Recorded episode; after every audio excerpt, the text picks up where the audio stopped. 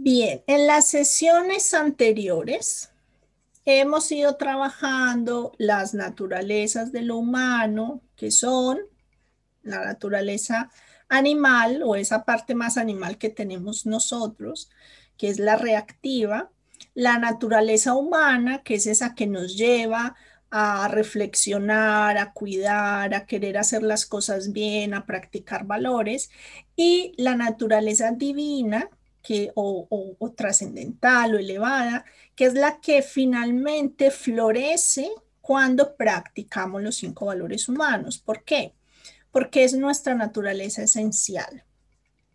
Y les decía que para ese viaje de regreso hacia esa fuente que somos nosotros, hacia esa esencia divina que somos, tenemos cinco recursos internos. Entonces, el programa de educación en valores humanos, Satya Sai, nos dice, este es el camino de recorrido y para ese camino de recorrido tienen cinco recursos que son iguales para todos, es decir, todos los tenemos todos tenemos acceso a esos recursos y tenemos la posibilidad de cultivarlos. ¿Cuáles son? La dedicación es el primer recurso que fue el que, el que estuvimos viendo en la sesión anterior y cada recurso tiene unas prácticas asociadas. Entonces, al final, ¿qué es la dedicación? La dedicación es enfocarnos, dedicarnos, concentrarnos en desarrollar nuestra naturaleza divina. Eso es lo que tenemos que hacer, dedicarnos a ese propósito. ¿Cuáles son las herramientas que tenemos a la mano para, para, para cultivar la dedicación o para acompañar esa dedicación? La autoobservación y el servicio, porque nos permite ver con la autoobservación, podemos ver cuáles son esos aspectos en nosotros que podemos transformar, que necesitamos transformar. Y a través del servicio vamos a entregar lo mejor de nosotros a otros. Porque ¿qué es lo que nos mueve a servir? El amor. ¿Y qué es el amor? Que vemos en el otro aquello que yo también soy. Entonces, como los dos somos lo mismo, como los dos somos la misma esencia, como los dos somos dos seres humanos que estamos en este camino de recorrido hasta que eh, descubramos nuestra esencia divina, pues al fin y al cabo somos lo mismo. Y es el amor el que nos impulsa a servir. ¿Y qué es servir? Es eh, ayudar a otro de manera desinteresada. O sea, sin esperar nada a cambio, sin pedir nada a cambio, sin ningún propósito oculto, ¿no? Como, no, entonces yo invito a Gloria y después le voy a pedir por detrás que haga tal cosa por mí. Eso no es servicio, eso es un intercambio, es, una transacción que tampoco es negativa. O sea, el mundo es de transacciones. Ahora, desde este enfoque, desde esta perspectiva, sí es muy importante que haya un espacio en tu vida en el que lo dediques a servir. Aunque por otro lado tengas transacciones, pues porque, por ejemplo, trabajar tienes que trabajar. Estamos en un mundo en el que trabajamos y a cambio nos pagan. Ahora, que todo en tu vida no sea transaccional, que haya un espacio, una parte de tu tiempo, una parte de tu vida, que lo entregues de manera desinteresada. Y puedes hacer servicio de muchos modos. Puedes servir y dar tiempo, puedes dar conocimiento, puedes dar recursos, puedes dar eh, posibilidades. Siempre habrá eh, alternativas. Lo importante es hacerlo. Entonces, la dedicación nos lleva a la siguiente al siguiente recurso, que es la devoción. Se llama devoción por la D, o sea, porque son cinco Ds. Pero la devoción se nos la presentan como entrega, como aceptación. ¿Esto qué significa?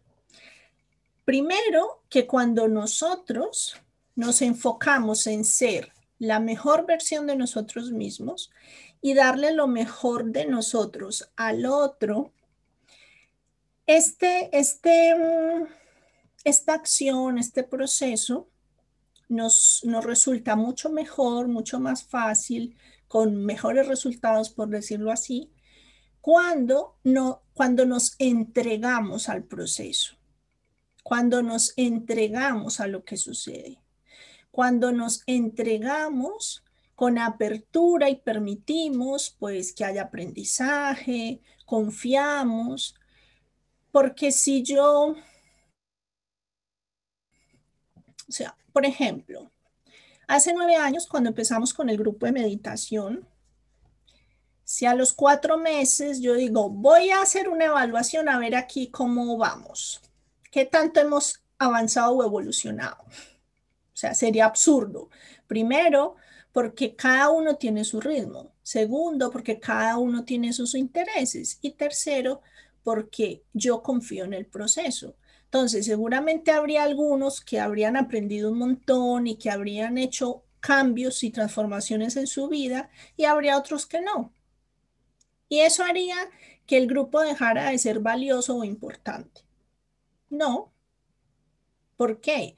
Porque para algunos su transformación se empezó a dar a los tres meses, para otros a los seis meses, para otros a los tres años, para otros pues ahora ocho años después o nueve años después. Y está bien, porque eso es confiar en el proceso.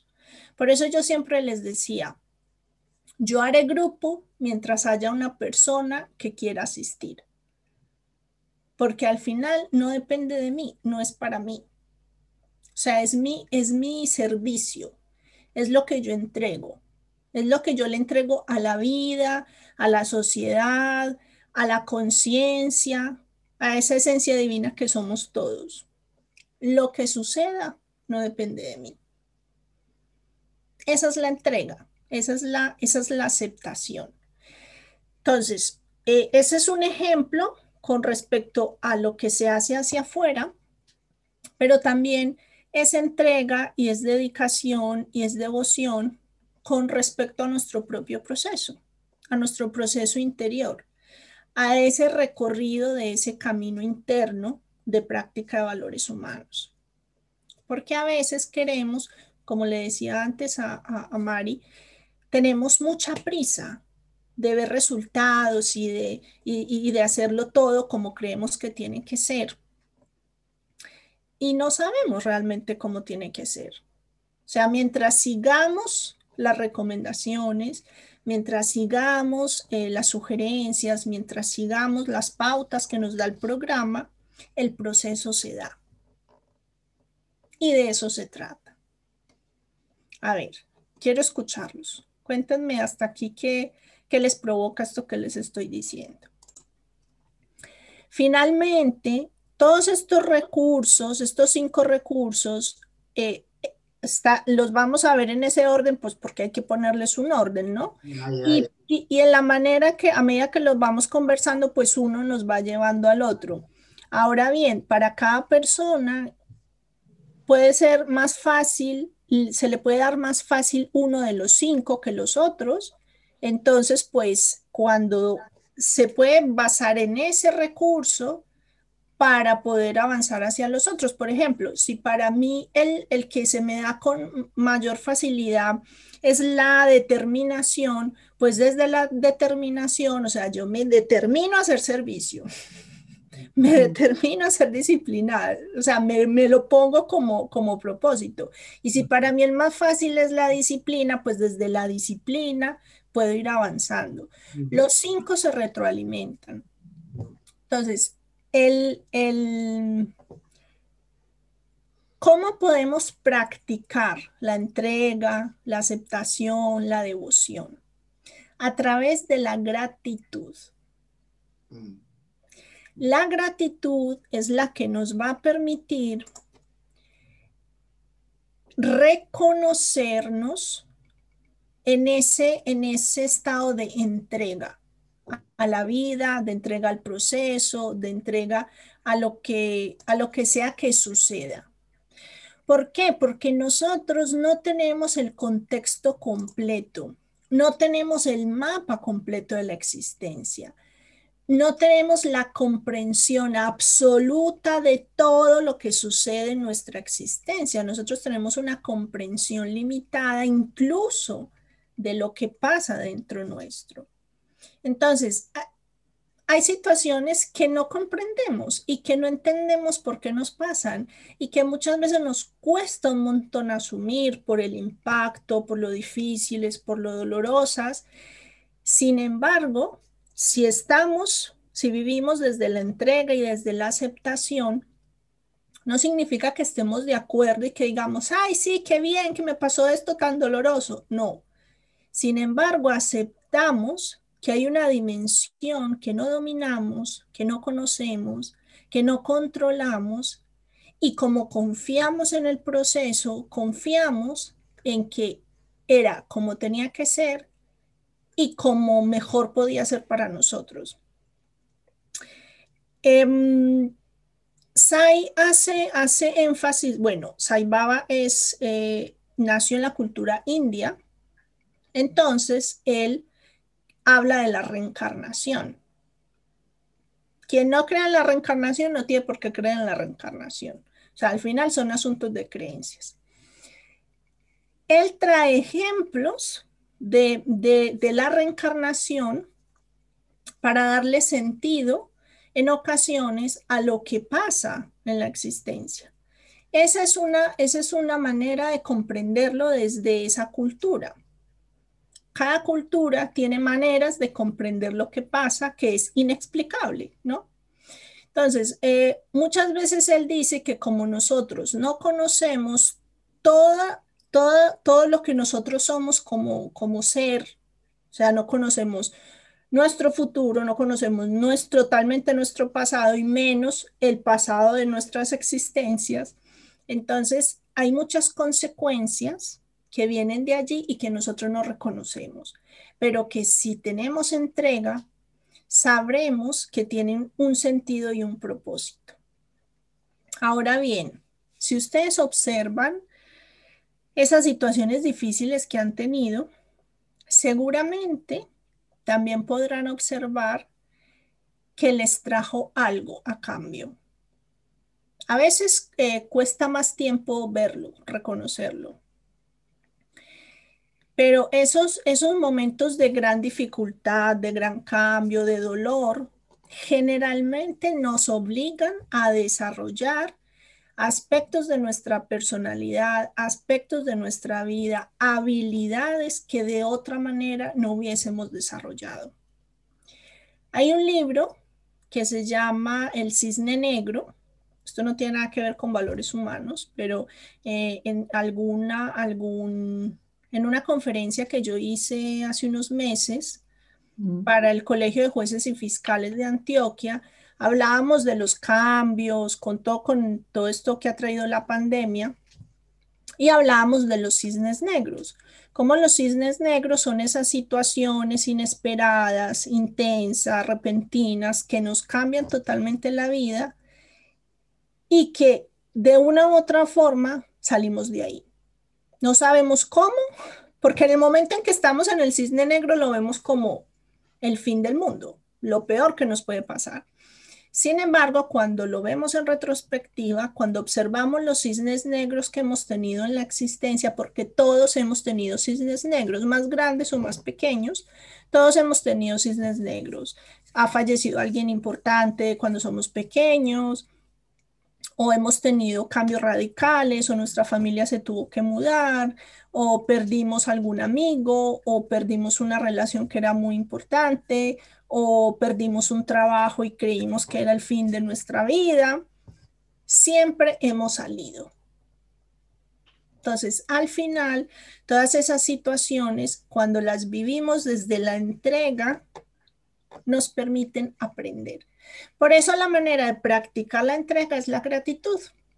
Entonces, como tarea para esta semana, como ejercicio para esta semana, les propongo que todos los días hagan un listado de lo que pueden agradecer durante ese día.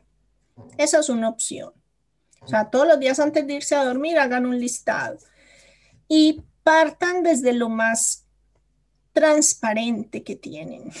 Es decir, nosotros damos por hecho que la comida está ahí, que el techo está ahí, que el calor está ahí. O sea, para mí el calor, ustedes no se imaginan lo que yo agradezco, la calefacción, el agua caliente, porque para mí aquí hace mucho frío. Ustedes están más acostumbrados y ya lo tienen más mm, normalizado.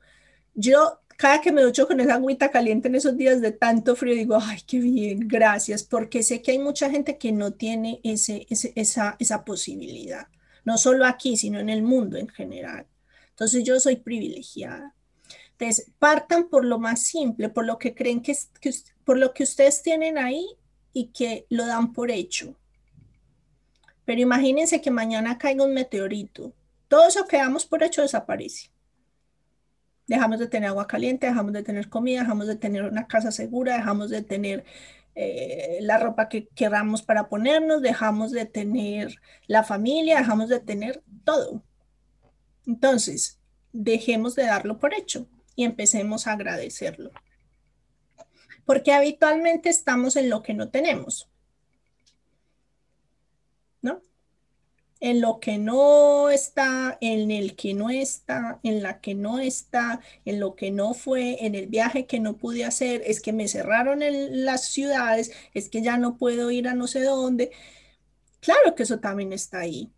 Ahora, existe mayor probabilidad a estar más tranquilo y poder enfocarse en el trabajo interior cuando se está en mayor equilibrio emocional que cuando estamos solo dedicados a lo que no tenemos, no podemos o no somos. Esa, ah, bueno, y otra, otra opción al, al listado de todos los días es que hagan un botecito de la gratitud. Les voy a enviar al grupo de WhatsApp una entrada que yo tengo en el blog en el que les explico esa, esa actividad, cómo la pueden hacer y hay otros ejercicios para practicar la gratitud porque la gratitud, además de ser un gran valor, es un gran hábito a cultivar.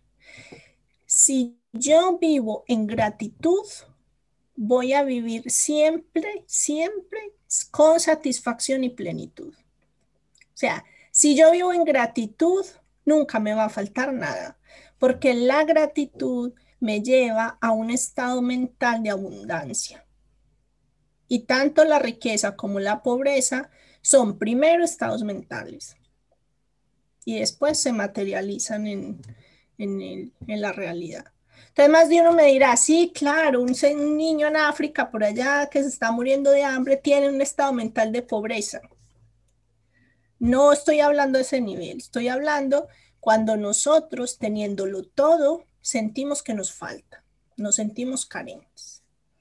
Tiene que ver con cómo está nuestra mente. Ok, vamos entonces a hacer la meditación.